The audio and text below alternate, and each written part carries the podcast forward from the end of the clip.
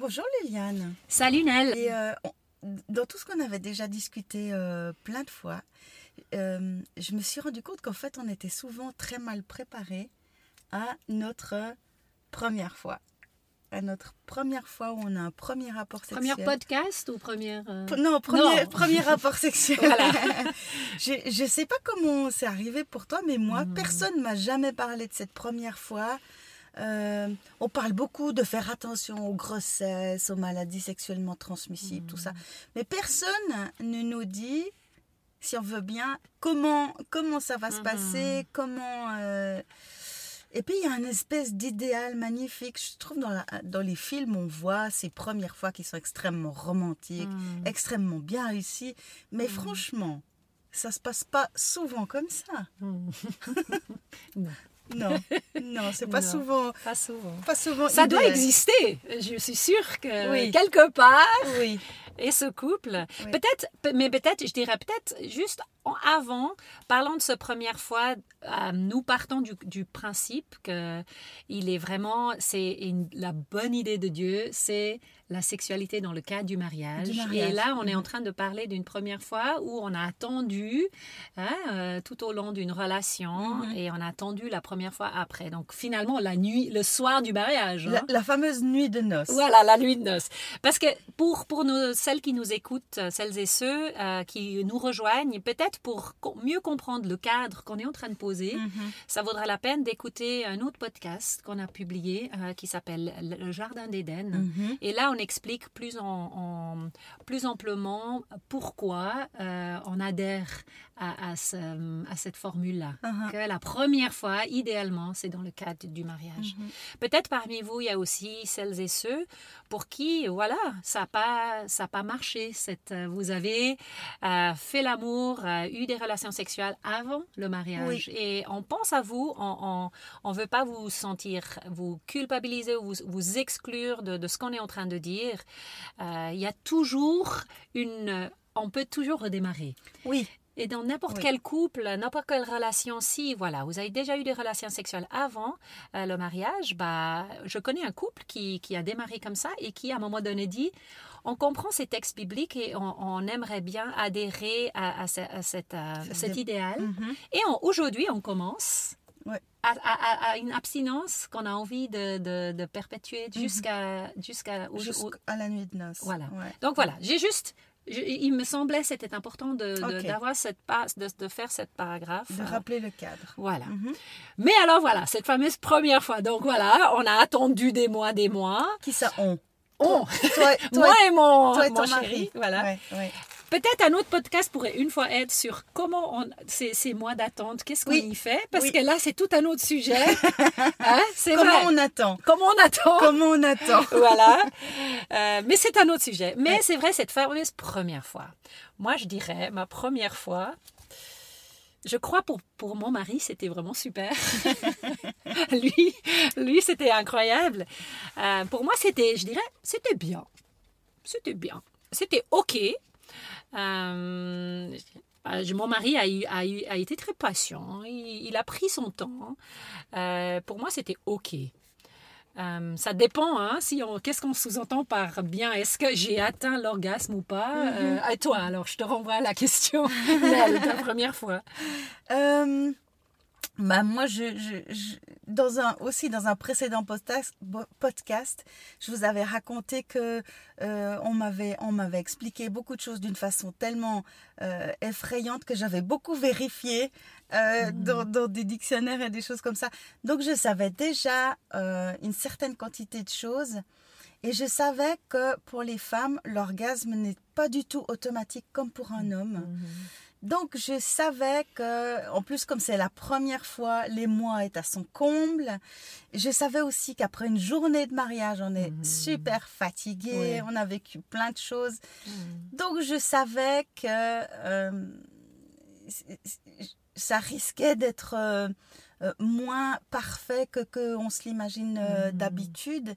Je, je m'étais même dit, si vraiment on est trop fatigué, on n'est pas obligé de faire l'amour la première nuit. Ça, c'est une excellente conseil On, de a- on dire. aurait très bien pu attendre d'avoir dormi, dormi Oui. ensemble quelques heures. Voilà. Et puis éventuellement, dans la journée qui suit ou dans la nuit d'après, euh, commencer à, à- à- quand on est reposé, commencer à Mhm. explorer le corps de l'autre. Mhm. C'est déjà un, un immense privilège de disposer du corps Mhm. de son partenaire complètement. Il n'y a plus d'interdit, il n'y a plus de zone où on ne peut pas mettre les mains. Donc c'était déjà, pour moi, je, je- je considère que c'était déjà un privilège d'avoir été un petit peu préparée dans ce sens-là. Mhm. Mais je ne savais pas du tout comment on allait s'y prendre. Mhm. Et en fait, euh, mon mari est pas quelqu'un de, de pressé non plus. Et lui, il a, il a, il a beaucoup euh, euh, démarré les choses par de la tendresse. Et ça, Mhm. ça m'a beaucoup détendu. Mhm. Alors effectivement, pour lui, euh, c'est arrivé très classiquement, très facilement. Et puis, il a fallu qu'on trouve, comment moi, comment j'ai du plaisir, comment j'arrive à l'orgasme. Ça, c'est vrai que ça a pris un petit peu de temps. Mhm. Euh, mais, mais ça n'a pas pris si longtemps que ça. Je dirais que dans le Mhm. mois qui suit, on avait trouvé notre façon de faire Ah, euh, ouais. ouais, pour se satisfaire l'un l'autre. Parce que ça va dans les deux sens. hein. Ah oui.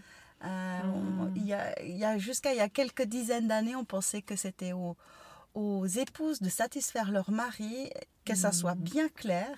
Il appartient aussi complètement au mari de satisfaire Mhm. son épouse. Et ça s'apprend. Oui, ça s'apprend. Allez dans les... le- Cher monsieur, euh, allez voir dans les livres ou bien sur comment font, c'est quoi la, la morphologie d'une Ouais, femme c'est de la même. Alors peut-être je, je raconte le mien et après Oui, on peut oui. passer à cette, à cette Ouais. prochaine étape. Donc j'avais été très reconnaissante d'une tante qui elle euh, m'avait mise en garde, m'a dit. Mise en garde? Mise en garde, elle m'a dit, Liliane, n'attends pas trop de choses de cette, cette nuit. Ah, d'accord. Elle m'a dit, mais tu sais, euh, ouais. mais et c'était la seule qui me l'avait dit. Mais et je suis reconnaissante. Elle Oui, me l'a dit, ouais, Liliane, tu sais, c'est souvent pas génial. Et donc, euh, j'avais cet avertissement et du coup, bah, c'était plutôt, c'était plutôt mieux que j'avais imaginé. Ouais, mais c'est un excellent conseil. Oui, de dire, euh, comme tu viens de dire, attendez peut-être un autre soir ou un autre jour ou le lendemain, euh, ou bien euh, n'attendez pas grand-chose. Ouais, trop de cette soirée-là. Donc euh, voilà, je, je trouve que c'était une excellente conseil. Et Oui. moi, de mon côté, Oui. je dirais, moi j'ai pris plus de temps que toi, Nel. Moi, ça m'a quand même pris quelques mois, hein, voire. Mm. Est-ce que c'était déjà une année avant que j'ai moins appris à jouir Mm. Et, et j'avais trouvé, euh, aujourd'hui j'hésite un peu de qu'est-ce qu'on pourrait conseiller à des plus jeunes femmes. Euh, parce que je suis assez... euh, il me semble c'est important qu'une femme arrive dans le cadre du mariage en connaissant son corps. Oui. Et, et alors j'hésite hein, entre de dire, Madame, Mesdames, masturbez-vous, pour au moins que, que vous savez, vous sachiez qu'est-ce qui vous donne du plaisir pour pouvoir mieux expliquer et de dire, bah voilà ce que j'aime, non ça j'aime pas, et de pouvoir euh, quand même euh, être un peu. Moi j'étais complètement, moi je, je ne connaissais pas mon corps. Mhm. Et donc, j'étais complètement naïf et novice. Et, et finalement, c'était à mon mari de- de- de- d'essayer de, me, de me donner du plaisir. Mhm. Et, et je, je conseillerais aujourd'hui à des jeunes femmes déjà de prendre un miroir, Oui, déjà de savoir à quoi on a l'air. Et, déjà et- d'aller voir comment c'est. Ouais. Euh, quels Mhm. sont... Il y, a, il y a aussi maintenant beaucoup de gens qui écrivent là-dessus. Il y a, il y a Mhm. toute, une, toute une frange de, de, de médecins, de sexologues qui parlent beaucoup du clitoris. Et on trouve beaucoup d'informations qui sont très bien faites là-dessus. Et c'est important de connaître ça. Je dirais, je donnerais même deux ressources. Alors pour celles d'entre vous, celles et ceux qui com- comprennent l'anglais, il y a une, un excellent site qui s'appelle OMG Yes. Oh my God, yes.